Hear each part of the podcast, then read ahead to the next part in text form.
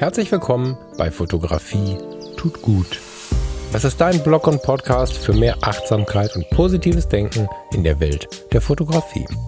Und wenn du magst, gern auch für mehr Achtsamkeit und positives Denken durch die Fotografie. Ich bin der Falk und freue mich diebisch darauf, gemeinsam mit dir über den ein oder anderen Tellerrand zu blicken.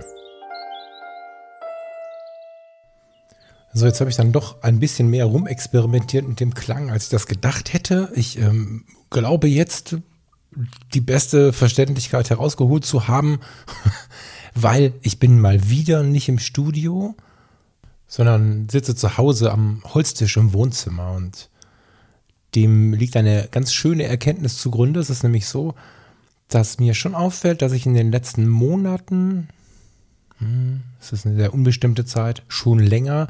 Mich stetig noch wohler und noch wohler in diesem Projekt fühle, weil ich, nee, weiß ich gar nicht, nicht wichtig, äh, Punkt, mich immer wohler und wohler in diesem Projekt fühle und wenn ich doch dir als Hörerin oder Hörer immer wieder empfehle, geh spazieren, wenn du den Podcast hörst, geh in die Badewanne, leg dich aufs Sofa, setz dich auf den Balkon, was auch immer, dann macht es wenig Sinn, wenn ich immer ins Studio gehe und in einer relativ, eine kühle Atmosphäre ist es nicht, aber in so einer gleichgeschalteten Atmosphäre mit dir spreche. Ich werde das immer wieder tun, es tut mir auch immer wieder gut und ich brauche ja für andere Jobs diese Audioumgebung regelmäßig, aber nicht zuletzt durch deine Rückmeldungen, eure Rückmeldungen, bezüglich der, der Sendung, die ich dann vielleicht vom Fluss aufgenommen habe, aus dem Wald aufgenommen habe und so, ist mir immer mehr der Gedanke gekommen, warum ich sage ich eigentlich allen, die mit Fotografie tut gut zu tun haben, konsumiert das Ganze, wo eure Wohlfühlzone ist und ich selber setze mich dann da in die Kiste und muss mir meine Wohlfühlzone manchmal sogar vorstellen. Ich mag den Ort nicht falsch verstehen, aber ich mag ihn nicht immer. Und heute Morgen, ähm, heute Morgen ist inzwischen heute Mittag und das auch nur für Leute, die keine Kinder haben. Ähm, heute Morgen war es mir sehr wichtig, dass wir erst in Ruhe frühstücken, dass wir den Tag etwas bedachter und ruhiger angehen, weil die letzten Tage einfach es doch in sich hatten. So. Und dann war ich fast auf dem Weg, rüber zu fahren ins Büro und dann dachte ich, nee, ich kann nicht das ignorieren, was ich den anderen in diesem Projekt empfehle, weil ich bin ja nun auch Teil des Projektes. Und zwar ziemlich gleichgestellt. Also nehme ich das, diese Wahrnehmung, dass ich mich immer mehr identifizieren kann, immer so ein bisschen mit da rein, dass ich auch meinen Aufnahmeort genauso variiere, wenn ich mich danach fühle, wie ihr euren Ort, wo ihr ja, das Ganze euch anhört, variieren sollt. Ich glaube nicht, dass ich aus der Badewanne sende. Das wäre vielleicht Nee, das wäre komisch, oder?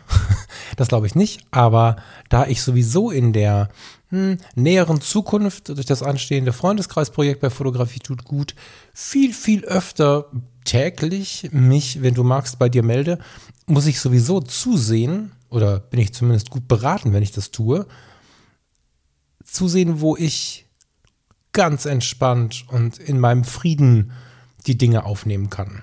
Tag für Tag. Und ja, warum soll ich es mit dem Podcast nicht genauso machen? Ich glaube ja, dass gute Inhalte, gute Gespräche, sogar gute, Achtung, das böse Wort, Produkte nur möglich sind, wenn sie zumindest einen emotional-menschlichen Bezug haben, wenn sie sich auch beim Erschaffen gut anfühlen. Tja, das waren schon mal vier Minuten fürs gute Gefühl. Nach wie vor freue ich mich übrigens über kurze äh, Selfies, entweder als Story oder auch einfach als Selfie zu mir, wann, wie und wo ihr den Podcast hört. Da gibt es ja schon ein paar bei euch, äh, ein paar von euch, die sich immer mal wieder melden und das ist insofern ganz schön, nicht nur, dass es meine Neugier äh, befriedigt, ne? Also nicht, dass ich einfach nur denke, ich würde einfach ganz gern wissen, wer ihr seid, wo ihr seid, wenn ihr hört und so. Schöner Nebeneffekt. Klar, ich bin ein fürchterlich neugieriger Mensch, aber es macht aus dem Podcast noch mehr einen Dialog. Das ähm, gibt mir das ein oder andere Gesicht zum Podcast, äh, beziehungsweise zum Podcast-Projekt. Tja, aber jetzt sind fast fünf Minuten rum. Ich würde vorschlagen, wir gehen mal ins Thema, denn das ist heute klassischer, also klassischer kann Fotografie tut gut eigentlich gar nicht sein.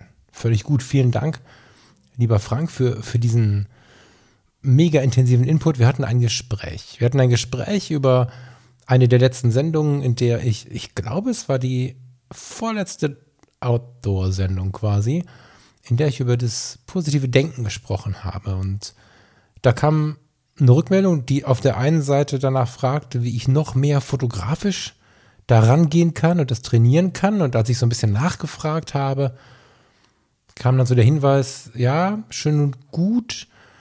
Ich habe keinen Erfahrungsschatz zum positiven Denken. Also ich habe keinen Erfahrungsschatz, positiv auf Menschen zuzugehen, vor denen ich vielleicht Vorurteile habe. Ich habe keinen positiven Erfahrungsschatz damit, bei einem Problem positiv gerichtet zu agieren, um es dann anders zu rocken. Ich habe keinen Erfahrungsschatz darin, Menschen zu connecten, mit denen ich glaube, keine Gemeinsamkeiten zu haben. Und dann gab es so eine ganze Liste von, ich habe keinen Erfahrungsschatz dazu. Klammer auf, ich würde ihn gerne mit der Fotografie sammeln, Klammer zu. Ich habe also nur, das, den Satz möchte ich kurz zitieren, ich habe also nur die Theorie des Glaubens und weder Kontakt noch Anknüpfungspunkt, der dem Glauben Recht gibt. Gibt es verschiedene Ebenen, finde ich total spannend. Also nochmal zusammengefasst, Frank sagt, ich habe den Glauben, dass es so ist, positives Denken, Menschen erstmal positiv betrachten, dem, dem Menschen und der Menschlichkeit gegenüber persönlich dazustehen, soziale Grenzen und Abgrenzungen und Mauern nicht, naja, zu beachten, nicht zu leben. Aber das funktioniert alles auf so einer Verständnisebene beim Frank. Also er sagt, ich empfinde das so, ich sehe das so, ich glaube, dass es der richtige Weg ist. Ich habe das alles noch nie erlebt. Frank lebt sehr, sehr ländlich, hat keinen Kontakt zu Menschen, die in, in, in, vielen anderen Ländern geboren sind. Es gibt wenig internationalen Kontakt. Es gibt wenig Kontakt zu anderen sozialen Schichten. Das heißt, niemand ist sonderlich, also aus seiner Position betrachtet, sonderlich arm oder sonderlich reich. Es gibt all diese Dinge, die in unserer Gesellschaft für Zündstoff sorgen, gibt es gar nicht. Und so, äh, also nur in der Theorie.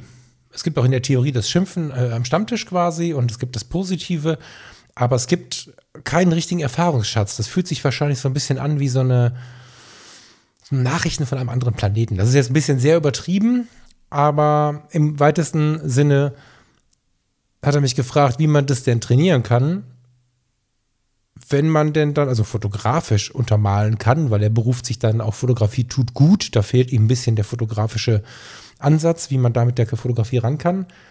Und er sagt, er hat sicherlich Städte in der Umgebung, auch eine Großstadt in der greifbaren Umgebung, er kennt halt keinen. Er findet keine Anknüpfungspunkte. Sein Glaube ist stark auf der einen Seite an positives Denken, Menschlichkeit und so weiter und so fort. Aber er hat das Gefühl, dass er einen Beweis braucht, der dem Glauben Recht gibt. Ja, das passt es, glaube ich, fasst es, glaube ich, ganz gut zusammen. Mir ist ich habe sowas im Sinn. Ich mache sowas auch immer und immer wieder. Und ich glaube, mit dem Thomas habe ich es auch schon mal ganz breit thematisiert. Aber bevor wir in so eine, ja, Möglichkeit geben, das mit der Kamera anzugehen, ähm, möchte ich tatsächlich kurz auf den Glauben eingehen, aus meiner persönlichen Position heraus. Glauben wird ja ganz schnell emotionalisiert oder nein, emotionalisiert ist ja super, überemotionalisiert und ganz schnell aus der eigenen Perspektive und aus der eigenen Sicht heraus in ein positives oder negatives Fach gesteckt. Ich möchte nur den Glauben als Oberbegriff nehmen, nicht mal mehr die Religion. Also wir können ja auch einfach daran glauben, dass es keinen religiösen Glauben geben muss, kann, was auch immer.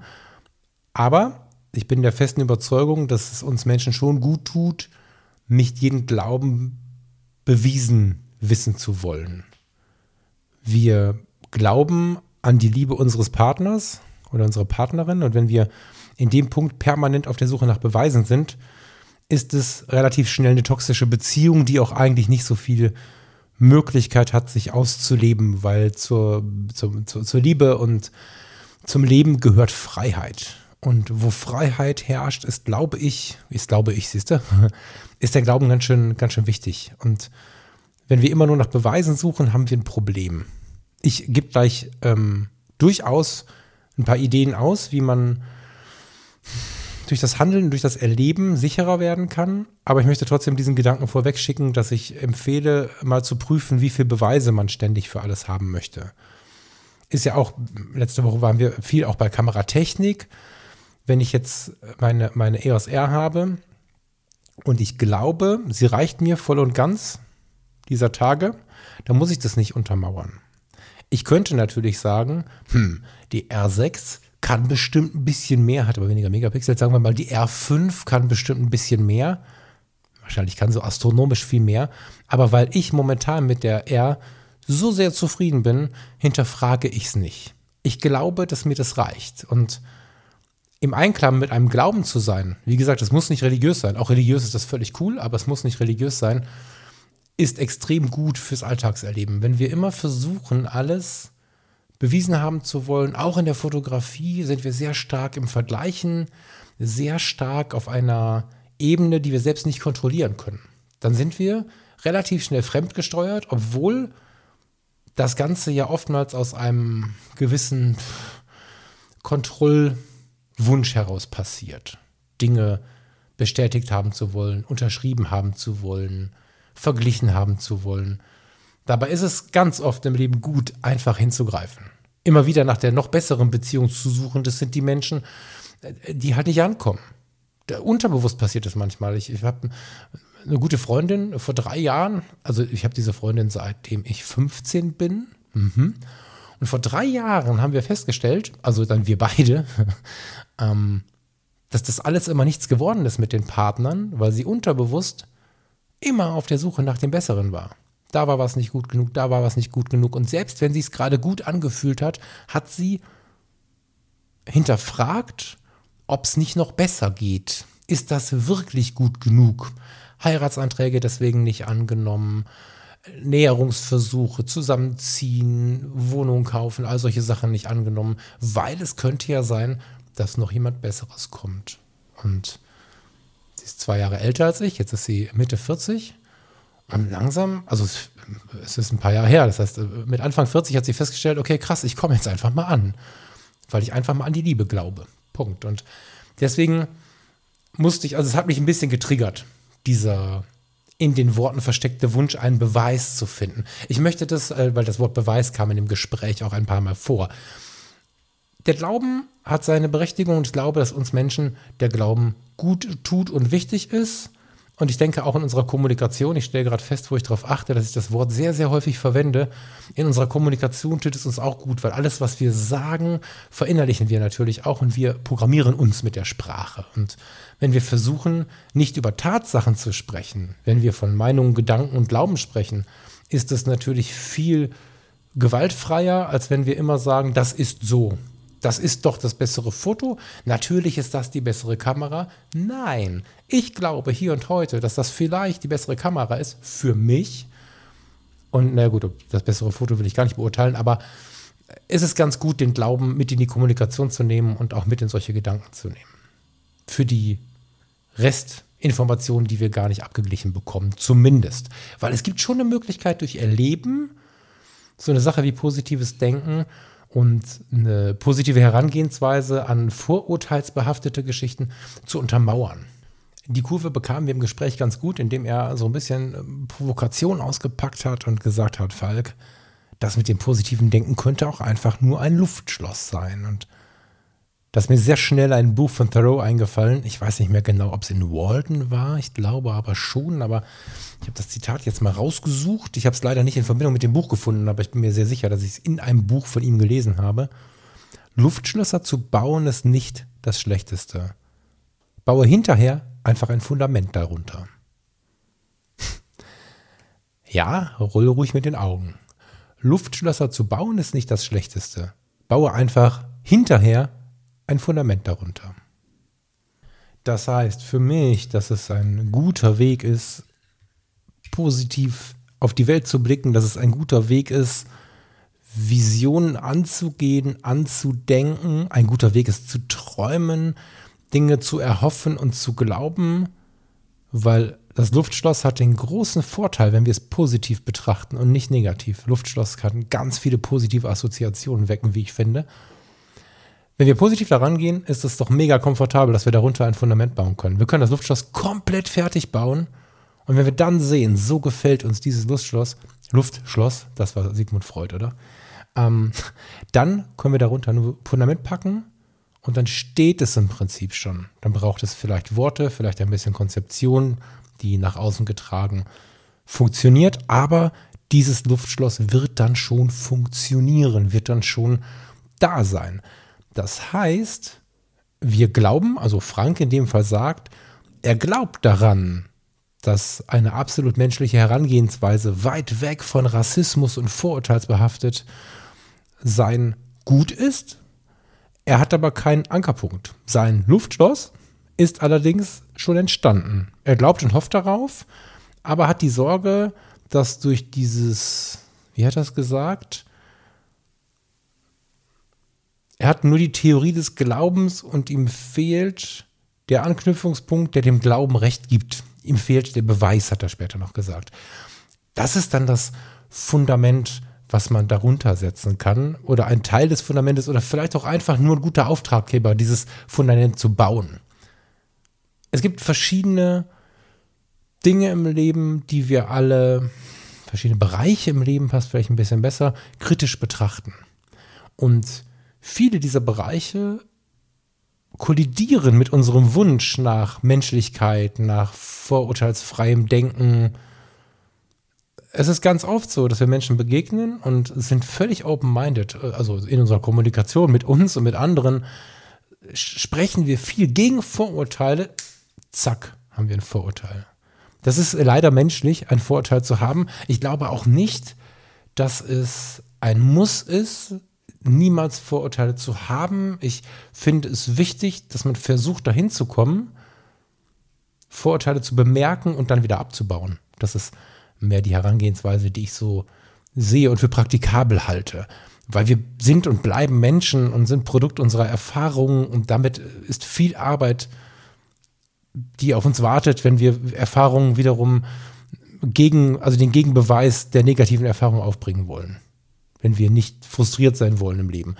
Finde ich total wichtig, ist aber auch anstrengend. Ist viel Arbeit für mich zumindest bisher immer gewesen und mündet in eine wundervolle Welt, aber es ist äh, schon anstrengend. Und wenn du jetzt da sitzt, vielleicht wie der Frank, vielleicht auch nur in Ansätzen und hast solche vorurteilsbehafteten Dinge, dann ist es total geil, in eine harmonische Konfrontation zu gehen. Ich meine nicht Komfortzone verlassen, ich meine harmonische Konfrontation. Ich nehme mal einfach aus meinem Leben ein paar Karambolagen mit diesen Dingen, mit Vorurteilen, mit sozialen Grenzen, die mir entweder widerfahren sind oder die ich beobachtet habe. Und dann kannst du dir da was rausziehen oder auch einfach parallel überlegen, ist das meins, ist das vielleicht gar nicht meins, dann ist es ein Erfolgserlebnis, aber vielleicht findest du etwas anderes auf diesem Weg. Es ist zum Beispiel so, dass es immer wieder, ich, ich fange mal fotografisch an, gehe da raus und mit was, was fotografisch total crazy ist. Nämlich schon wieder die Ausrüstung. Ist ein bisschen analog zu Klamotten, glaube ich. Zumindest hier in der Gegend um Düsseldorf ist das immer mal wieder zwischen den Zeilen scheinbar ein Vorurteilsding. Wenn wir uns fotografisch zusammenrotten, ohne enge Freunde zu sein, ist es ganz oft so, dass wir unsere Kameras anschauen. Und zwar aus verschiedensten Perspektiven. Den Streit, die Diskussionen um Canon, Sony, Fuji, das ist äh, nicht relevant, das möchte ich gar nicht jetzt äh, mit reinbringen. Was aber erschreckenderweise für viele Menschen, wenn wir miteinander oder wenn sie untereinander mal richtig ehrlich draufschauen, ein Thema ist, ist zum Beispiel die Preisklasse. Und zwar auf beiden Enden der Preisskala. Es gibt immer wieder Menschen, prüfe dich, es ist menschlich, es ist nicht schlimm, aber es gibt immer wieder Menschen, die begegnen anderen Fotografen. Überlege mal, wann du zuletzt vielleicht im Zoo oder irgendwo, wo du Fotografen begegnest bist, ohne in die Kommunikation zu gehen.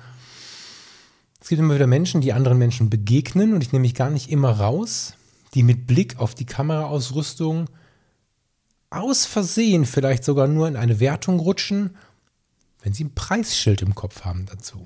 Das ist völlig verrückt aber menschliche Realität, ganz häufig menschliche Realität. Und das Beste ist, du kannst es nicht richtig, aber auch nicht falsch machen, weil das begegnet uns auf jedem Ende der, der Preisskala. Du kannst mit einer 5.500 Euro Kamera und entsprechendem Objektiv oder teurer auf Menschen stoßen, die dich dafür bewundern, die dich dafür in ihre Kreise nehmen die vielleicht auf Knien dich auch so ein bisschen von unten nach oben bewundern oder auch die plötzlich sehr tief auf dich herabblicken von ganz weit oben. Und du kannst mit einer Kamera für 450 Euro, sei es, weil sie ein Einsteigermodell ist oder weil die sie einfach 15 Jahre alt ist und ähm, bei äh, eBay 450 Euro gekostet hat, auch auf die treffen, die dich dafür feiern, die dich als ihresgleichen erkennen, die, die vielleicht auch von unten dich bewundern, weil du dich was traust, was sich vielleicht in ihrem Umfeld sonst keine Leute trauen. Du kannst aber auch auf einen abschätzigen Blick ähm, treffen, weil du einfach, was hast du denn da? Was hat er denn für eine Emotion mit der Fotografie, wenn er sich so eine billige Kamera kauft aus der Sicht des anderen? Und das ist eigentlich eine relativ verrückte Kiste, aber tagtägliche Realität und diese Gedanken sind in der Regel da, wenn man sich nicht begegnet. Also wenn man sich begegnet, aber nicht miteinander beschäftigt, wenn man kein Gespräch führt, wenn man vielleicht auch gar keinen Grund hat. Ich meine, es gibt ja Begegnungen, ich quatsch ja nicht jeden an, den ich sehe. Und da passieren solche kleinen Momente. Und wenn wir einfach passieren lassen, ohne dass wir darüber nachdenken oder vielleicht sogar mit unserer Partnerin, unserem Partner oder unserem Kumpel, wer gerade bei uns ist, darüber sprechen, dann manifestieren wir sowas. Das sind einfach nur soziale Mauern, wo wir glauben, wenn wir außerhalb unserer Welt äh, unterwegs sind, äh, unsicher sein zu müssen. Das ist, da stecken ganz viele Dinge drin, das, da stecken Urängste drin. Das ist einfach nicht sicheres Terrain für viele Leute. Und so führt es dazu, dass wir manchmal nach oben oder nach unten, und damit meine ich jetzt nur die Preisskala, abschätzig, begeistert oder auch bewundernd schauen. Und dagegen sind eine ganze Menge Kräuter gewachsen und ich glaube, dass wenn wir das fotografisch mit dieser Kamera mal ein bisschen erledigt bekommen, indem wir dann doch mal jemanden anquatschen und merken, okay, der ist cool oder sie ist cool. Dass wir das aber auch in anderen Bereichen so ein bisschen testen. Das war jetzt nur so ein, so ein schönes Beispiel für soziale Mauern, die du vielleicht schon mal erlebt hast. Ich persönlich habe das ähm, glücklicherweise gar nicht, beobachte das aber in Gesprächen. Also ich denke jetzt nicht, krass, hat der eine schöne Sony, vom, weil sie teuer ist, oder ist der cool, weil der eine alte Pentax am Start hat. Äh, na, wobei, so ein bisschen. ähm, und wenn ich das bemerke, wie jetzt gerade, dass es den Moment doch geben könnte oder gerade gibt, dann schreie ich mich halt selber an, dass das eigentlich nicht cool ist. Es gibt aber noch viel konkretere Punkte, bei denen das oder viel relevantere Punkte für dieses Verhalten, das ist nämlich im wirklichen Leben. Ja, weg von unserem Hobby oder von unserer Leidenschaft oder vielleicht ist für, für, für dich die Fotografie auch der Job. Mhm. Davon weg gibt es natürlich in der Gesellschaft immer wieder das Problem, dass wir uns voneinander abgrenzen, dass ganze Stadtteile Vorurteile übereinander haben und so. Und das gibt es nicht nur von oben nach unten oder von unten nach oben. Ich gebe dir mal so ein paar Beispiele die ich selbst erlebt habe, die mich so ein bisschen betroffen gemacht haben. Wir waren ja, das habe ich hinreichend erzählt, zweimal jetzt mit der TUI Cruises Flotte in Mittelamerika und in der Karibik unterwegs. Und in Mittelamerika hatte ich so ein Erlebnis. In Cartagena, Kolumbien, lagen wir im Hafen. Es war früh morgens und ich bin immer früh morgens vor dem Frühstück aufs De auf Deck gegangen und habe mal durchgeatmet, weil es, es hat eine sehr große Faszination in einer ganz anderen Welt das ist jetzt unerheblich, ob das in Kolumbien oder in Italien oder, oder vielleicht in der Ostsee passiert, morgens an die frische Luft zu kommen und auf Deck zu stehen und eine tolle Aussicht auf eine, eine Welt zu haben, die man gestern noch nicht gesehen hat, ist immer wieder toll. Und da waren zwei Herren neben mir, zwei so, ah, die waren aus der X-Lounge, also ähm, muss dazu erklären, es gibt natürlich verschiedene Kategorien in so einem Schiff und man kann auf den Bordkarten so ein kleines goldenes Schiff mit drauf haben. Dann hat man Zugang zur sogenannten X-Lounge. Dann hat man eine Suite und keine normale Kabine. Da weiß man halt, da ist noch viel mehr Geld reingeflossen.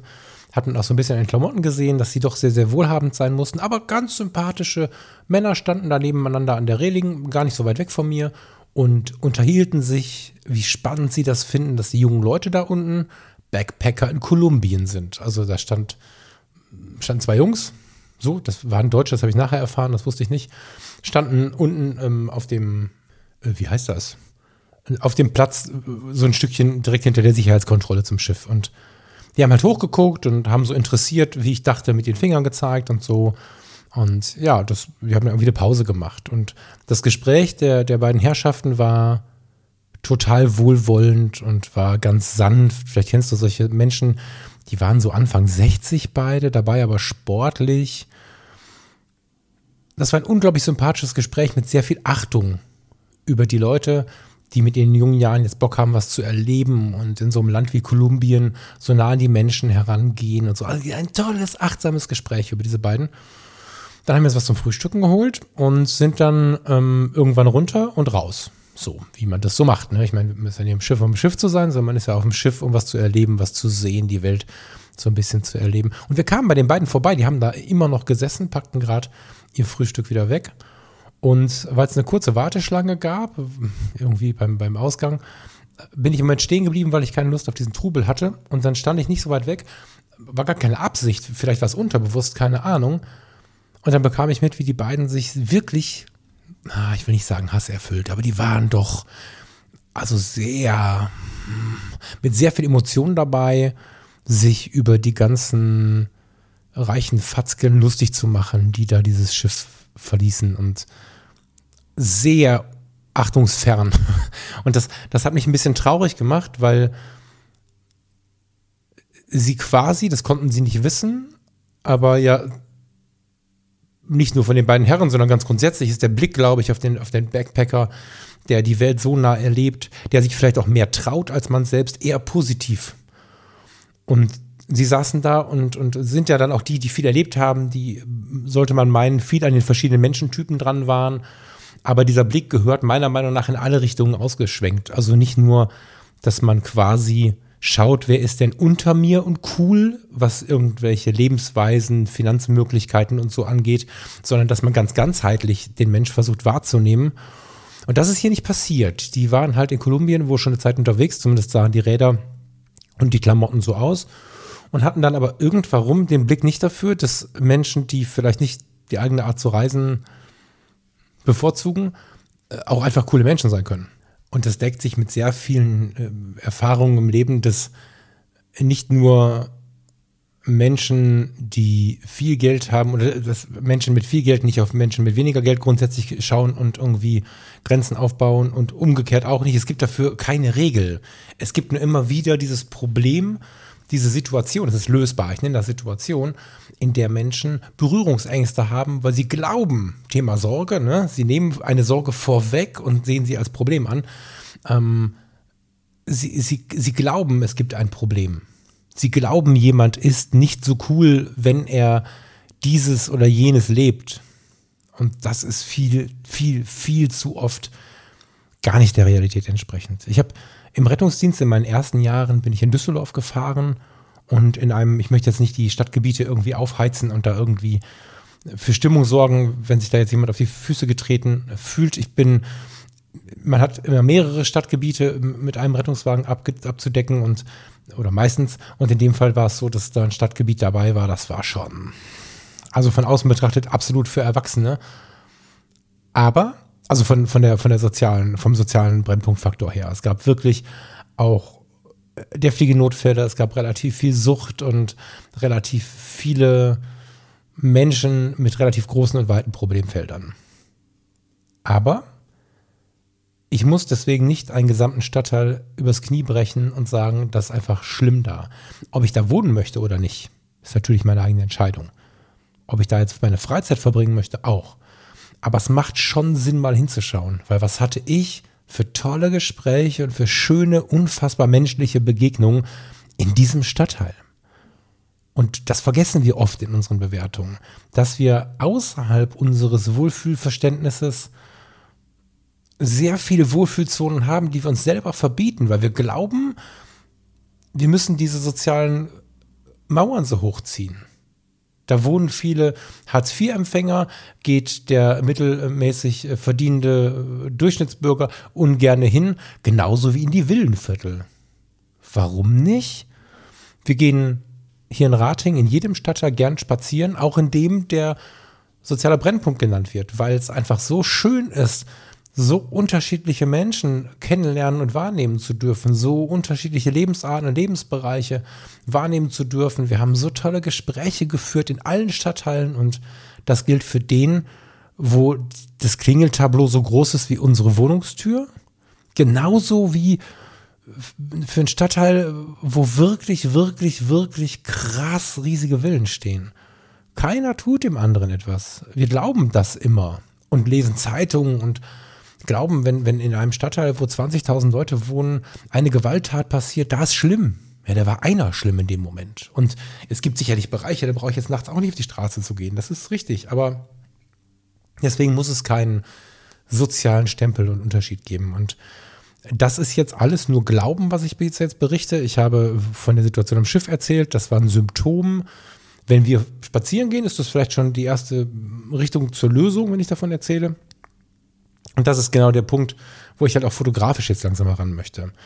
Vielleicht noch zwei kleine Punkte. Ich hatte kürzlich äh, eine Hochzeit in Bochum und da bin ich mit dem Brautpaar die Straße entlang gelaufen und vor uns war so ein Spritzencafé, wo einfach, ähm, wo, wo Leute ihre Spritzen bekommen, also saubere Spritzen bekommen. Und es waren so, na, lass mich mal schätzen, 80 bis 100, ganz grob, man kann sich ja so hart verschätzen bei Menschen. Ne? Es, war, es waren schon so zwei, drei, vier Schulklassen von der Menschenanzahl her, die da vor der Tür äh, abhingen und, und, und irgendwie ihre Witze machten und so. Und äh, wir haben alle drei, muss ich jetzt ehrlich sagen, kurz geschluckt, ob wir da jetzt in Brautbagage mit Kamera durchgehen wollen. Und wir haben uns dafür entschieden, weil wir uns kurz angeschaut haben und gesagt haben, wir können jetzt unmöglich so einen Scheiß anfangen, wie Angst zu haben, weil es gibt keinen Grund.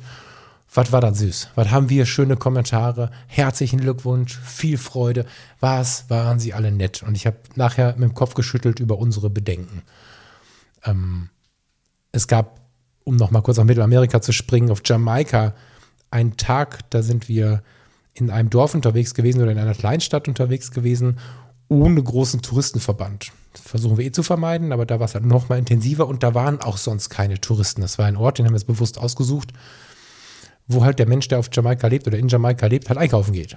Und, und nicht wie shoppen, Klamotten shoppt, sondern so ein Markt. Und da gab es vorher, gar nicht so wenig Gespräche, die ich auch mit anderen Menschen geführt habe. Kann ich da die große Kamera mitnehmen? Welche Klamotten kann ich da anziehen? Alles Bullshit. Wir haben es einfach nach dem, nach dem Bauchgefühl gemacht und es war gut so. Es gibt bestimmt Bereiche, wo es nicht so gut ist, aber es war in dem Fall gut so. Und auch diese Sorge war nicht berechtigt. Und sie beruhte wieder nur auf soziale Grenzen im Sinne von Angst, nicht von, von Erreichbarkeit von Dingen, sondern von Angst voreinander. Ich werde gleich, nachdem wir jetzt kurz uns mal eine Platte auflegen, ein bisschen konkreter, wie ich glaube, dass du mit der Kamera dem total schön entgegenwirken kannst. Prophylaktisch oder vielleicht gibt es schon was, was äh, zu behandeln gilt. Jetzt waren wieder meine vier Finger in der Luft. Vorher möchte ich aber kurz ein bisschen Musik hören mit dir.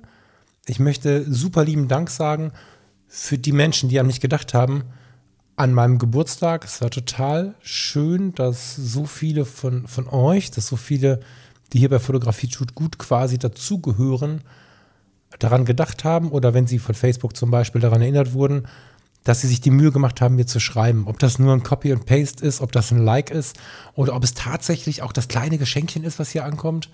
Das ist wirklich beeindruckend und sehr, sehr schön. Und ich bin super dankbar dafür, ich habe es bei Facebook schon geschrieben, so viele Menschen im Leben bisher getroffen zu haben. Manche wirklich real, manche in der Kommunikation und manche, ich meine, ich treffe dich auch, selbst wenn wir noch nie voneinander gehört haben oder gelesen haben.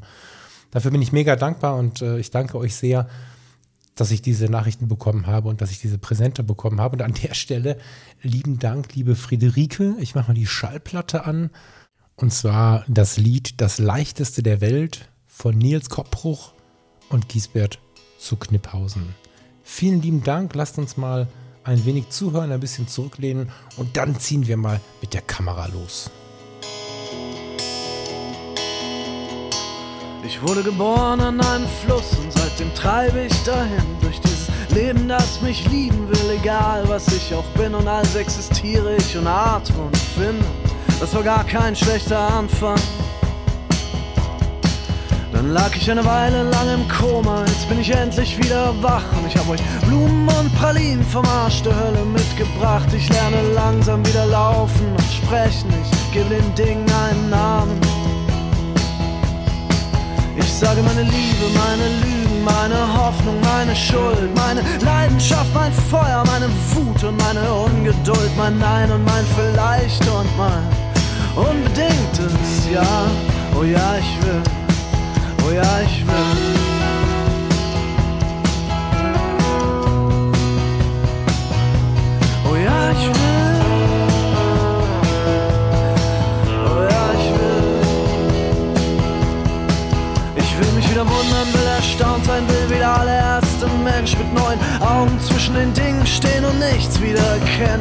Schritte setzen durch Wälder und Wiesen und sagen, ja, es ist gut, es ist gar nicht so schlecht. Und also öffne ich meine Arme, ich öffne sie soweit ich kann, denn jeder Tag ist ein Geschenk, er ist nur scheiße verpackt und man fummelt am Geschenkpapier rum und kriegt es nur mühsam wieder ab. Doch ja, ich weiß jetzt, es gibt Menschen, die diese Welt durchaus rechtfertigen, die durch ihr bloßes Dasein anderen Menschen Leben helfen.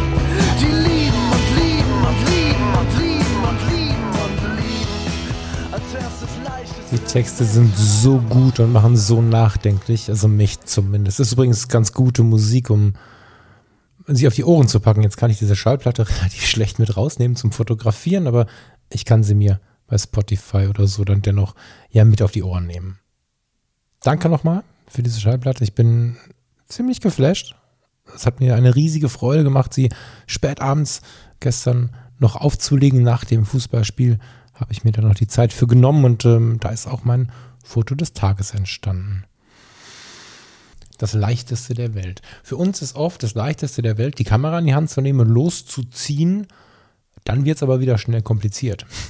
Und dieses einfache Rezept, dieser einfache Vorschlag, nimm doch einfach mal die Kamera mit raus, ist nicht so selten der Beginn einer Lösung oder vielleicht auch der Beginn das Fundament für dein Luftschloss zu bauen, weil wenn du daran glaubst, dass die Welt gut ist, wenn du daran glaubst, dass bei allem Schlimmen, was passiert, dennoch gute Aspekte da draußen zu finden sind und bestimmt viele Menschen unachtsam sind, viele Menschen eine Spur zu egoistisch sind, viele Menschen ihren eigenen Problemen mehr Energie geben, indem sie sie konkret behandeln oder auch umgelenkt durch Aggression, durch Wut, durch was auch immer, Negativität, eine sehr, sehr laute Rolle geben, wenn du daran glaubst, dass dennoch in ihnen was Gutes steckt oder auch es genug andere gibt, die dir begegnen können und gut sind, gut zu dir, gut zum Leben,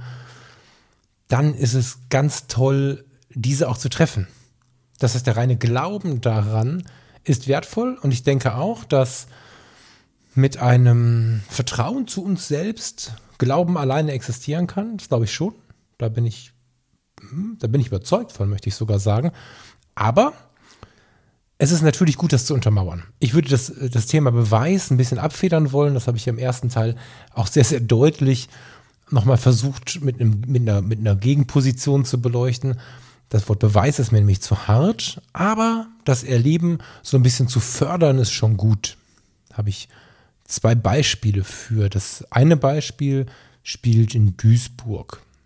Duisburg ist nicht so weit weg und eine Stadt im Ruhrgebiet. Ich mag das Ruhrgebiet sehr. Ich mag diese Ruhrgebietsromantik, Ruhrpottromantik gut leiden und dennoch ist es so, dass es nicht wenige Menschen gibt, die in manchen Stadtgebieten eher sorgenvoll unterwegs sind. Und das, obwohl sie eigentlich in ihrem Glauben, in ihrem Alltags, Modus, keine Vorurteile, ich sage es ganz bewusst so, haben wollen und nach außen auch sagen, ich habe keine. Und dennoch sind sie manchmal etwas sorgenvoll. Und es gibt dort einen Stadtteil, auch hier möchte ich ihn jetzt gar nicht nennen, das ist nicht Marxloh, weil da irgendwie ist immer alles in Duisburg Marxloh, wenn es um Brennpunkte geht, den meine ich nicht. Es gibt dort einen Stadtteil, da haben äh, lange Jahre Freunde äh, von, von mir gewohnt der ist zu, na, ich würde sagen, 90, 95 Prozent ähm, von, von den Familien der ehemaligen Gastarbeiter, sagt man da noch Gastarbeiter zu? Früher wurden sie Gastarbeiter genannt, ähm, bevölkert. Das heißt, die Menschen, die in den frühen Jahren des Ruhrgebietes zu uns geholt worden sind, weil wir zu wenig Arbeitskräfte hatten. Viele Männer sind im Krieg verstorben. Es gab zu wenig Menschen, die anpacken konnten bei dem Aufbau des Ruhrgebietes, bei den ganzen schweren Arbeiten unter Tage. Und da hat man dann Menschen aus Spanien, aus der Türkei eingeladen, zu uns zu kommen, um hier zu arbeiten, um sich ihren Lebensunterhalt zu verdienen. Und viele von denen sind natürlich auch geblieben. Ihre Kinder sind noch da und da gibt es äh, viele Stadtteile und Straßenzüge, in denen du ähm, ja, in dem Fall dann, also geschätzt 90 Prozent von den Menschen, die auf der Straße unterwegs sind, die man so trifft, kommen dann in dem Fall jetzt gemischt aus Italien und der Türkei. Wobei das schon eine Formulierung ist, die schon völlig behämmert ist, weil sie sind ja Deutsche. Zumindest inzwischen diejenigen, die jetzt da sind, sind zu einem großen Zeit, äh, zu einem, zu einer großen, zu einem großen Teil äh, Deutsche. Aber der kulturelle Background ist einfach ein anderer. Und egal wie offen wir sind, oder bleiben wir mal bei der Sprache, egal wie offen wir glauben zu sein, egal wie offen wir glauben zu sein, du verstehst mich schon, gibt es nicht wenige Menschen, die mangels Kontakt, also wie Frank das schrieb, weil sie keine persönlichen Anknüpfungspunkte haben, weil sie vielleicht niemanden kennen, dann doch irgendwie nicht so richtig wissen, ob sie da so richtig sind. Und ich mache ja regelmäßig diesen Tag der Stille. Regelmäßig, alle paar Monate. Und wenn du es noch nicht gehört hast in, in, in einem der Podcast-Formate, beim Tag der Stille nehme ich mir die Uhr ab am Abend zuvor, habe mit meinem Umfeld besprochen, dass ich den Tag drauf nicht so richtig zugegen bin und habe auch ähm, in Absprache natürlich dafür gesorgt, dass in der Wohnung Uhren nicht äh, sofort ersichtlich sind. Das heißt, ich drehe sie um oder im Backofen äh, mache ich ein kurzes Post-it drüber für diesen Tag und stehe auf, wie mich die Sonne weckt quasi, mache die Rollladen hoch über Nacht. Also ich stehe dann wirklich auf, wie mich die Sonne weckt und gehe ganz intuitiv in den Tag und habe nur ein Ziel, rausgehen, die Kamera mitnehmen und versuchen, fotografisch ein bisschen zu erleben. Ich möchte mich übertreiben lassen dabei. Und das funktioniert sehr viel schneller, wenn wir diesen Gedankenkreislauf um das, was noch sein muss, ausschalten können. Das heißt, dieser Tag ist von allen zeitlich betrachtet toxischen ähm, Dingen befreit. Es ist, es ist kein Termin mehr am Abend da. Es gibt kein, ich muss irgendwas.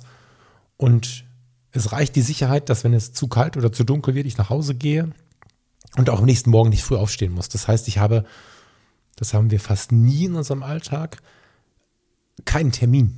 Auch nicht am nächsten frühen Morgen, was zu einer unschätzbaren Freiheit führt, die im, beim ersten Mal meistens sogar verwirrt. Also man muss diesen Tag der Stille zwei, dreimal machen. Das ist eigentlich das größte Hindernis, weil man am Anfang erstmal echt blockiert ist in ganz vielen Punkten.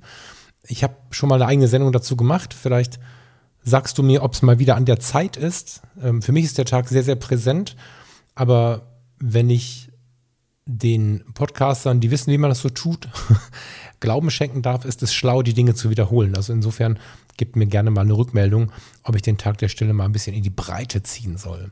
Nun, jedenfalls ziehe ich an diesem Tag los. Habe keine Uhr an, habe das Smartphone aus. Ich habe es in der Tasche, falls mal was ist, ne? aber ich habe das Smartphone aus und manchmal laufe ich einfach die Straßen runter und lande zu Fuß im Nachbarstadtteil.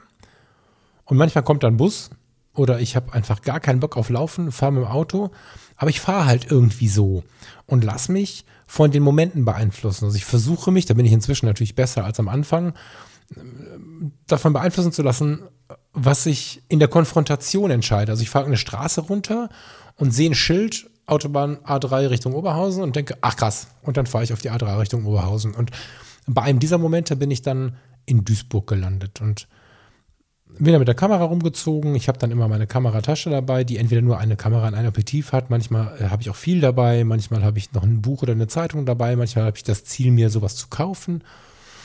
Und irgendwann saß ich dann bei so einem ähm, türkischen Restaurant vor der Tür, die hatten eine Außengastronomie, aber an der Straße, also mitten LKWs ballerten vorbei. Es war alles laut, es lief türkische Musik. Ähm, es war viel hier äh, Einschlagen und äh, viel Kommunikation. Und es, es, war richtig so ein, so ein, es war richtig Energie in der Luft und, und eine gute, eine positive Energie, die aber vielleicht unter anderen Voraussetzungen mit Zeitstress und so, so unbekannt gewesen wäre, dass sie vielleicht negativ gewirkt hätte. Und an diesem Tag der Stille habe ich ja keine, ich habe ja nichts vor, außer die Welt wahrzunehmen und, und, und, Fotos zu machen von dem, was ich sonst so nicht erlebe. Das heißt, ich versuche ein kleiner Junge zu sein, versuche mich groß umzuschauen. Ich versuche auch Menschen zu fragen, wenn ich eine Frage habe. Ich versuche das Kind in mir rauszulassen, äh, garniert mit der Höflichkeit des Erwachsenen, indem ich dann, wenn ich Menschen treffe, die ich spannend finde, wirklich mich ein Herz nehme und versuche sie anzusprechen. Nicht um die Superlativen der Fotografie ähm, zu erwirken. Das ist jetzt, ne, muss man wieder ein bisschen aufpassen, dass man da nicht anfängt, plötzlich wieder ein Konzept zu gestalten, dass man den Followern jeden Tag 15 Porträts von irgendwem mit nach Hause bringt. Oftmals habe ich mich nicht, also ich habe mich dann getraut zu fragen, habe ein Bild gemacht, habe gesprochen und kommuniziert, hatte eine voll geile Zeit, habe aber nicht gefragt, ob ich es irgendwie veröffentlichen darf, weil es nicht so wichtig ist. Der Tag der Stille ist für mich echt so ein bisschen zum Runterkommen und der heißt Stille, weil ich zwischen den Begegnungen unglaublich lange Zeit damit verwende, durch die Straße zu gehen, irgendwo zu sitzen, mich umzuschauen und wahrzunehmen. Und ähm, es gibt ja diesen, diesen Satz, an, an einem stillen Fluss wachsen viele Blumen wahrscheinlich an einem reißenden Fluss auch, aber da fallen sie nicht so auf. Und wenn ich halt versuche, möglichst viel Stilles zu tun und möglichst viel in der Stille wahrzunehmen, bin ich total offen für neue Begegnungen. Und so gehe ich am Tag der Stille, ohne mich trauen zu müssen, ohne Stress damit zu haben, Berührungsängste zu haben, lande ich in, in Gegenden, von meiner Intuition getrieben oder, oder von was auch immer, das kann Zufall, nenn es wie du es möchtest. Du kannst es auslosen, so, je nachdem, wie es deiner Person entspricht. Aber ich lande dann in Gegenden und bei Menschen, wo ich jetzt so nicht für einen Tagesausflug hingefahren wäre. Und ich werde immer wieder daran bestärkt, dass wir diese ganzen sozialen und kulturellen, die habe ich gerade völlig vergessen, kulturellen Grenzen nicht brauchen. Wir brauchen sie nicht. Wir haben sie bestimmt aus der Erziehung heraus im Kopf. Uns rutscht immer wieder irgendein Scheiß raus und keiner von uns ist perfekt. Und ich habe auch schon Dinge gesagt, pff, die waren bestimmt nicht schön. Und daraus aber zu lernen, diese Dinge gerade zu ziehen, diese Dinge ins Positive zu ziehen, das ist die große Chance. Und ich mache echt immer wieder große Werbung dafür, mit der Kamera loszuziehen. Und der Tag der Stelle hilft, was den Rahmen angeht, sehr intensiv dabei, Gegenden zu besuchen, die ich vielleicht sonst nicht besucht hätte. Und das geht übrigens in beide Richtungen. Ich wohne ja jetzt, wir wohnen ja jetzt inzwischen hier in, in, in Rating in einem anderen Stadtteil als äh, die beiden, die ich vorher bewohnt habe, also nacheinander. Und dieser Stadtteil ist, bei Wikipedia steht irgendwas von, von Villen gezeichnet und so.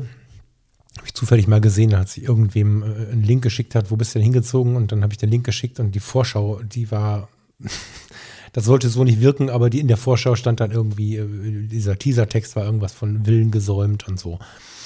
Äh, hier wohnen sehr, sehr viele Leute mit äh, sehr ausufernden finanziellen Möglichkeiten.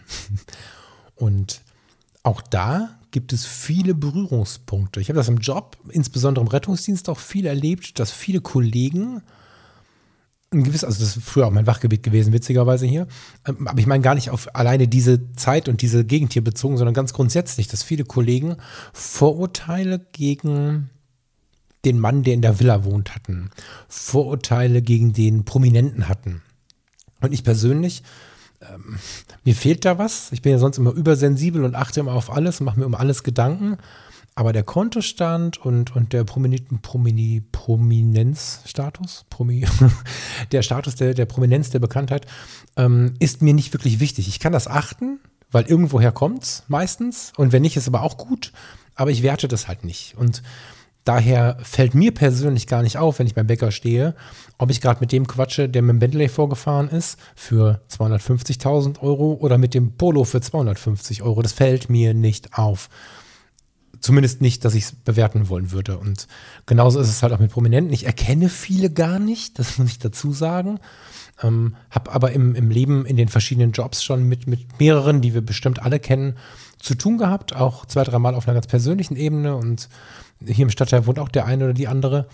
Und das sind keine anderen Menschen. Ich führe jedes Gespräch gerne mit, mit denen, äh, weil ich, mit denen, siehst du, ist auch wieder eine Abgrenzung übrigens eine gesellschaftliche Abgrenzung, die echt schlimm ist, weil ich einfach festgestellt habe, dass sie oftmals ein interessantes Leben haben, dass sie was zu erzählen haben, viele Erfahrungen sammeln im Leben. Aber so groß ist der Unterschied jetzt nicht. Ne? Das ist äh, wieder eine Grenze, die wir bauen.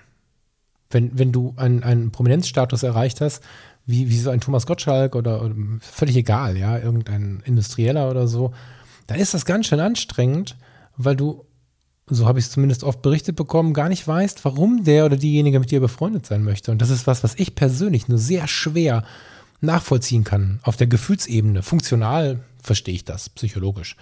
Aber auf der Gefühlsebene kann ich es kaum nachvollziehen, weil ich mich natürlich keinem Prominenten annähere, um mit einem Prominenten befreundet zu sein, sondern weil ich sage irgendwie, ja, cool, jetzt haben wir uns getroffen, auf welchem Weg auch immer. Und dann ist es halt so. Ja, man geht halt seine Wege miteinander oder nicht oder ein Stück seines Weges. Aber es ist doch häufig so, dass auch da Gräben und Mauern äh, auf uns warten, äh, die uns da am Weg stehen. Und dieser Stadtteil hier wird häufig äh, im, Rest der Stadt so ein bisschen, ach, da wohnen die Reichen und Schönen und ah, mit so ein bisschen Abschätzigkeit betrachtet. Und man sagt von vornherein, oder viele sagen von vornherein, die Menschen seien oberflächlicher, die Menschen seien radikaler, gnadenloser, was auch immer. Was wir erleben, ist das absolute Gegenteil. Ich habe schon mal hier gewohnt vor über zehn Jahren, vor über 15 Jahren. Mein Gott, vor über 15 Jahren. Und da habe ich es genauso erlebt. Es ist nicht so, dass grundsätzlich, das ist auch eine Erfahrung aus dem Rettungsdienst übrigens, also aus dem Rettungsdienst deswegen, weil du da ja ohne Voranmeldung in fünf bis zehn Minuten am Start bist. Da kann keiner mehr aufräumen, keiner mehr seine Tränen trocknen, du kommst immer in die Situation. Und was Menschlichkeit, Fürsorge, Emotionalität, Liebe, all diese Dinge angeht, habe ich schnell gemerkt, dass es keinen Unterschied gibt zwischen dem sozialen Brennpunkt und dem Menschen, in dem Villenviertel, am Ende wollen wir alle das Gleiche. Wir sehen dabei vielleicht anders aus, vielleicht formulieren wir uns anders, vielleicht gehen wir anders ran, vielleicht sind wir manchmal angstbissig, das gilt aber auch für alle. Und hier in der Gegend ist es halt so, dass wir, also wir gehen eh ja immer super viel spazieren und wir genießen hier die Spaziergänge auch sehr und nachdem du durch den einen Wald und den anderen Wald gelaufen bist, landest du auch immer wieder in einem solchen Villengebiet. Das ist ja nicht nur Villengebiete, sonst wären wir nicht hier. wir haben keine Villa ähm, und auch kein Haus. Aber es ist schon so, dass du immer wieder tolle Menschen triffst. Und wenn du architektonisch ein bisschen interessiert bist, siehst du tolle Villen, spannende Bauwerke, ganz alte Villen, wie man sie vielleicht aus alten Filmen kennt, die vielleicht zurechtgemacht oder gut erhalten sind, ganz neue Bauwerke. Und dazwischen immer mal wieder auch das kleine Häuschen von früher, was irgendwie erhalten wird. Die Menschen, die du triffst, sind zuträglich und nett zueinander. Und wenn ich die Kamera mitnehme, gleich nochmal ein Punkt zur Sensibilität, erfahre ich da auch nur positive Momente. Ja, und wenn ich immer sage, gibt es natürlich auch die Ausnahme. Natürlich gibt es mal denjenigen, der fragt, was fotografierst du denn da und so. Das, das ist nun mal hier in unserer ähm, Gegend, in unserem gesamten Land, glaube ich, wenn nicht sogar in unseren Breitengraden so, dass, dass Menschen gerne fragen, was du denn da fotografierst, wenn du etwas fotografierst, weil sie auch wieder irgendwelche Sorgen haben, die sie abends im Fernsehen beigebracht bekommen haben, was alles Schlimmes passieren kann, wenn einer fotografiert. Anderes Thema. Aber die Erfahrungen sind eher positiv. Und wenn man dann äh, angelehnt an so einen Tag der Stille oder einfach nur an einen schönen Nachmittagsspaziergang dann mal in dem Café sich hinsetzt, wo man sich sonst nicht hinsetzt, erlebt man, dass die Leute eigentlich super nett zueinander sind. Das heißt, ähm, diese, diese Theorie des Glaubens mit einem gewissen Erfahrungsschatz zu füllen, wenn wir glauben, dass wir das brauchen, können wir ganz einfach, indem wir hingehen und ganz gezielt in diesen Gegenden mal fotografieren und uns, wenn wir unterwegs, das klingt jetzt so, als wenn da einfach, geh mal irgendwo hin. Das ist ja jetzt kein, kein großer Tipp, ne? sondern geh irgendwo hin und bereite dich wirklich ein bisschen darauf vor. Hör dir solche nachdenklich äh, intensive Musik an, wie Kniphausen sie macht, äh, Reinhard May sie macht, äh, Pur sie macht und versuch dich dann aber, wenn auch darin vielleicht wieder ein Vorurteil geschürt wird, nochmal zu befreien und geh mal als kleiner Junge oder kleines Mädchen durch diese Straßen. Durch diese Straßen, an deren Rändern riesige Hochhäuser stehen mit 100 Wohnungen oder eine Villa. Und geh mal durch diese Straße mit offenem Geist und entdecke mal wieder die schönen Dinge und dann wirst du feststellen, dass an der Bordsteinkante der gleiche Löwenzahn wächst und in den Gärten die gleichen Bäume, egal welche Frisur sie haben. ja, manchmal war halt der Landschaftsgärtner dran, der jede Woche kommt und manchmal wachsen sie halt wild, aber am Ende ist das alles sehr nah beieinander und das auszuleben mit diesem ganz bewussten Befreien von dem inneren Stress führt zu einer ganz anderen Sichtweise. Wenn du, wenn du Orte, die du mit einem sozialen oder kulturellen, finanziellen, beruflichen, wie auch immer gearteten Vorurteil betrachtest, besuchst, wirst du feststellen, es ist eigentlich ganz cool. Du musst da nicht jetzt wohnen wollen, du musst da nicht dazugehören wollen, aber das baut diese ganzen Vorurteile ab. Ich gehe immer mal wieder, wenn die Zeit es zulässt, gerade im Sommer, gerne auf die Königsallee und da gibt es so eins, zwei Straßencafés. Da brauche ich dann 12 Euro für einen Kaffee, wobei so schlimm ist es gar nicht. Da brauche ich dann 6,90 Euro für einen Kaffee. Ähm, Gut, der ist riesig, da kommen Kekse und Kram dazu, aber es ist halt teurer. Aber ob ich jetzt 6,90 Euro für einen Kaffee ausgebe oder ob ich jetzt äh, 6,90 Euro für einen Burger mit einer Pommes ausgebe, äh, da, da, kann ich aber dann mal was erleben. Weil wenn ich dann da sitze und habe diesen Modus, wie ich den mir am Tag der Stille mache, äh, wie ich ihn mir vielleicht vorher einfach vorgenommen habe, nämlich diesen Modus nicht gleich wieder weg zu müssen, nicht über die eigenen Projekte nachzudenken, über irgendwelche ständigen Probleme nachzudenken, sondern ich habe diesen Modus einfach mal wahrnehmen zu wollen, durchatmen zu können, der kleine Junge zu sein, der gerade neugierig ist. Und der hat eine Riesenfreude und zwar auch in den extremen Welten, indem er nämlich dann wahrnimmt, so extrem ist die gar nicht. Die ist vielleicht interessant, diese Welt wenn ich auf der Königsallee sitze, 6,90 Euro für den, ich glaube, der ist günstiger, aber ich habe jetzt irgendeine Zahl genannt. Ne? Wenn ich jetzt für 6,90 Euro im Straßencafé sitze und dann parkt der Bentley, dann kommt die Dame mit dem, ich scherzhaft gesprochen, toten Fuchs um den Hals und äh, macht etwas äh, überschwängliche Begrüßungsrituale mit dem, mit dem Mensch, der, der vor der Tür von irgendeinem teuren Lederlabel steht und, und die Leute dann zur Tür reinlässt und so. Wenn du das Gehabe, so nenne ich es mal, wahrnimmst und dann aber feststellst, dass wenn die Leute sich neben dir an den kleinen Tisch setzen und ihren Kaffee bestellen, der der gleiche ist, den du bestellt hast, und sich einrichten, sich umschauen, dir vielleicht nett guten Tag sagen, du wirst feststellen, dass sie das gleiche wollen. Wie die Leute, die wir vielleicht in Duisburg im, im Restaurant, Straßencafé, Dönerbude vor der Tür, wie auch immer, feststellen, treffen, wie vielleicht die Fahrer, ich kann jetzt zu Fuß zum Rastplatz gehen, ähm, wie vielleicht die Fahrer, die, die ihren LKW über die Straßen führen. Man muss sich halt nur darauf einlassen. Und ich glaube, der große Trick ist gar nicht, na wobei, wann machen wir das, ne? Wenn wir losfahren zum Fotografieren, ist es ja oft so, dass wir überlegen, okay, fahre ich mal zum Tetraeder hier im Ruhrgebiet oder fahre ich mal zum Düsseldorfer Innenhafen oder, oder, oder vielleicht fahren wir mal dahin, frei nach dem, dem Reportagegedanken, wo wir gar nicht glauben, dass wir so viel erleben können. Und machen uns nicht so einen engen Termin, sondern wissen, naja, also ich sollte schon gucken, wenn es irgendwie mal Abend wird und wenn die Straßen leerer werden, muss ich mal nach Hause, aber einfach mal so ein bisschen Termin befreien und so ein bisschen den Geist öffnen und immer wieder an dieses kleine Kind in uns denken und vielleicht in dem Modus, man, man, also ich komme da unglaublich runter und ich habe die Rückmeldung so oft schon bekommen, dass das der Modus ist, den man seit Jahren nicht hatte. Und wenn man dann da sitzt und denkt, boah, dieser, dieser Kellner oder diese Kellnerin, so nett, so viel Feuer. Ich habe Menschen schon gefragt, warum sie eigentlich so nett sind. Und was da für Gespräche, das mache ich regelmäßig, was da für Gespräche bei rauskommen, das ist wirklich faszinierend. Und das möchte ich dir mitgeben heute. Ich fand das Gespräch mit Fragen super inspirierend habe ihm das Gleiche gesagt, was ich, was ich dir jetzt hier im Podcast erzählt habe. Geh mal raus, versuch dich von zeitlichen Stressfaktoren zu befreien, von Vergleichsfaktoren zu befreien. Also versuch dich davon zu befreien, dass du unbedingt, was du erlebst, bei Instagram oder so zeigen musst. Und geh dann raus und erinnere dich regelmäßig an den kleinen Jungen oder das kleine Mädchen in dir.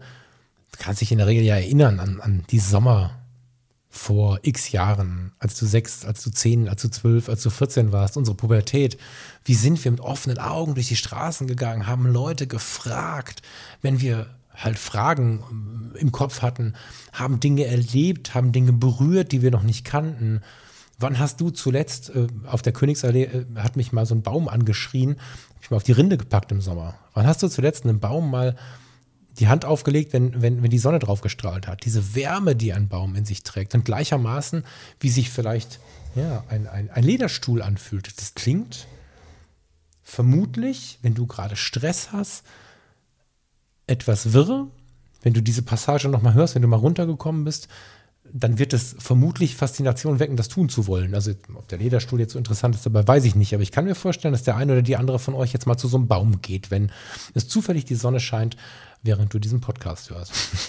Also, wecke das Kind in dir, das Mädchen, den Jungen, geh raus, lass das mit den Terminen und der Uhrzeit und was macht man jetzt und so lange kann man hier nicht sitzen, lass das alles bleiben, such dir Straßencafés in den unterschiedlichsten Regionen und fang vielleicht mal da an, wo du nicht daran glaubst, dass es nett sein kann und versuche mal dich von dir zu lösen was deine ganzen Ansprüche angeht. Da geht es jetzt nicht darum, also ich glaube, am Ende bist du sogar näher bei dir, was die Seele angeht, aber Wir haben ja schon so Ansprüche.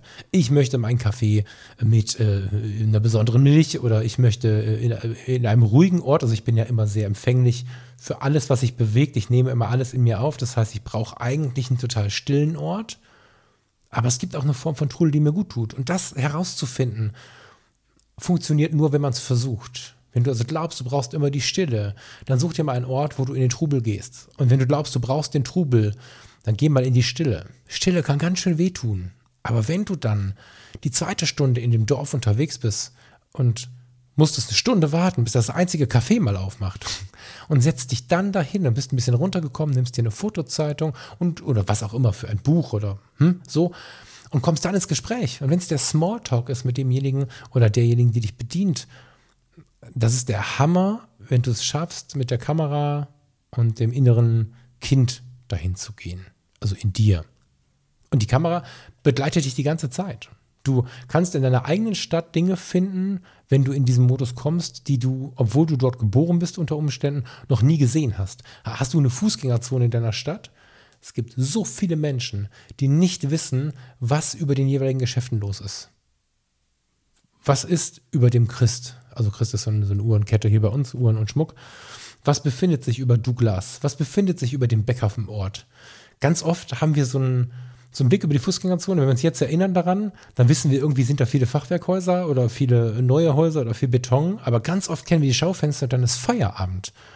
Und wenn man sich das mal vor Augen führt, dass wir ganz oft nur das Erdgeschoss und die erste Etage kennen, gerade in engeren Wohngebieten, dann ist es so ein lautes Warnzeichen, wie wenig wir von der Umwelt wahrnehmen, dass wir ganz dringend das kleine Kind in die rechte Hosentasche stecken müssen, also das ganz kleine Kind in uns, die Kamera in die linke und losziehen müssen, um ein bisschen mehr wahrzunehmen.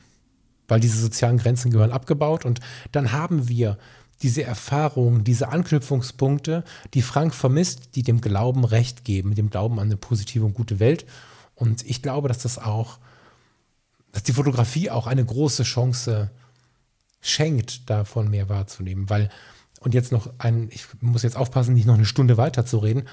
Ein kleiner Punkt noch, wenn du dich nie traust, Porträts zu machen oder Street zu fotografieren, das heißt Situationen, wo Menschen beteiligt sind zu fotografieren, ist das auch der Modus, wo du es lernen kannst. Weil wenn du in einer Gegend, in der du mit nichts gerechnet hast, überrascht davon bist, wie nett die Menschen zu dir sind, oder ja, doch kann man so stehen lassen, dann wirkt diese Nettigkeit intensiver, als sie vielleicht sonst daherkommt. Und dann ist es gar nicht mehr so schwer, den Verkäufer im türkischen Restaurant oder auch den Kellner auf der Königsallee zu fragen, ob man ihn mal porträtieren darf. Das, das ist Wahnsinn. Oder auch die Nachbarin am Nachbartisch, die Frau mit dem toten Fuchs um den Hals, die, die sich's gemütlich macht. Natürlich geht es da einfacher. Ob es dann so einfach geht, dass du es machst, ist eine andere Frage. Aber es passiert viel, wenn wir uns dort bewegen, wo wir vorwiegend erstmal hingehen, äh, nicht hingehen wollen würden. Sowohl örtlich als auch im menschlichen Kontakt. Wichtig ist mir nur, dass wir das nicht außerhalb unserer Komfortzone machen, sondern dass wir uns das nett machen. Und das funktioniert halt über diesen Umweg, den Stress abzulegen und uns daran zu erinnern, wie das kleine Kind, der kleine Falk oder du als kleines Kind halt damals daran gegangen wären. Weil ich habe in meiner Kindheit keine Fragen gestellt, äh, ob da jemand Geld hat oder nicht oder ob irgendwo ein Haus kaputt oder ganz ist oder ob ich die Sprache verstehe, die gesprochen wird oder nicht. Ich bin da hingegangen und habe gesagt, hallo, ich bin der Falk, was geht? So, und das ist der Modus, den wir brauchen. Mit einem letzten Satz noch, Sensibilität. Wenn du dich natürlich vor die Villa stellst und mit dem Fuß in der Auffahrt in die Villa rein fotografierst, während der Inhaber am Wohnzimmerfenster steht und nicht anschaut, ist das nicht nur juristisch ein Problem, sondern auch von der ganz allgemeinen Wirkung. Da muss man ein bisschen sensibel sein. Und das gilt für die Königsallee, für das Villengebiet und für, die, für den Brennpunkt gleichermaßen. Also Sensibilität ist da schon sehr, sehr wichtig. Aber das kleine Kind kann auch das rocken, weil das äh, kleine Kind in uns ist ganz schön charmant. Das heißt, wenn wir einmal ein solches Missverständnis erleben, dass jemand sagt, was machen Sie da, was machst du da, dann holen wir auch da wieder das Kind raus und versuchen zu erklären, was wir gerade machen. Ja, ich finde keinen richtigen Ausstieg, ist aber auch nicht schlimm, weil das ist vielleicht auch der letzte Tipp. Wenn wir nicht wissen, was wir sagen wollen, sagen wir, dass wir nicht wissen, was wir sagen wollen. Ich weiß gerade nicht so richtig, wie ich hier rauskomme, also sage ich, ich weiß gerade nicht so richtig, wie ich hier rauskomme. Und wenn mich jemand fragt, warum fotografieren Sie das, sage ich vielleicht, ich weiß gar nicht, was ich darauf antworten soll und erkläre, warum ich hier bin. Ich wünsche dir noch ein super schönes Wochenende. Jetzt haben wir es schon fast drei, um Himmels Willen. Ich bin schon wieder ein wenig zu spät. Ich wünsche dir ein wunderschönes Wochenende und freue mich darauf, nächste Woche spätestens wieder von dir zu hören. Stimmt ja leider gar nicht, aber ähm, wir hören am nächsten Wochenende wieder voneinander.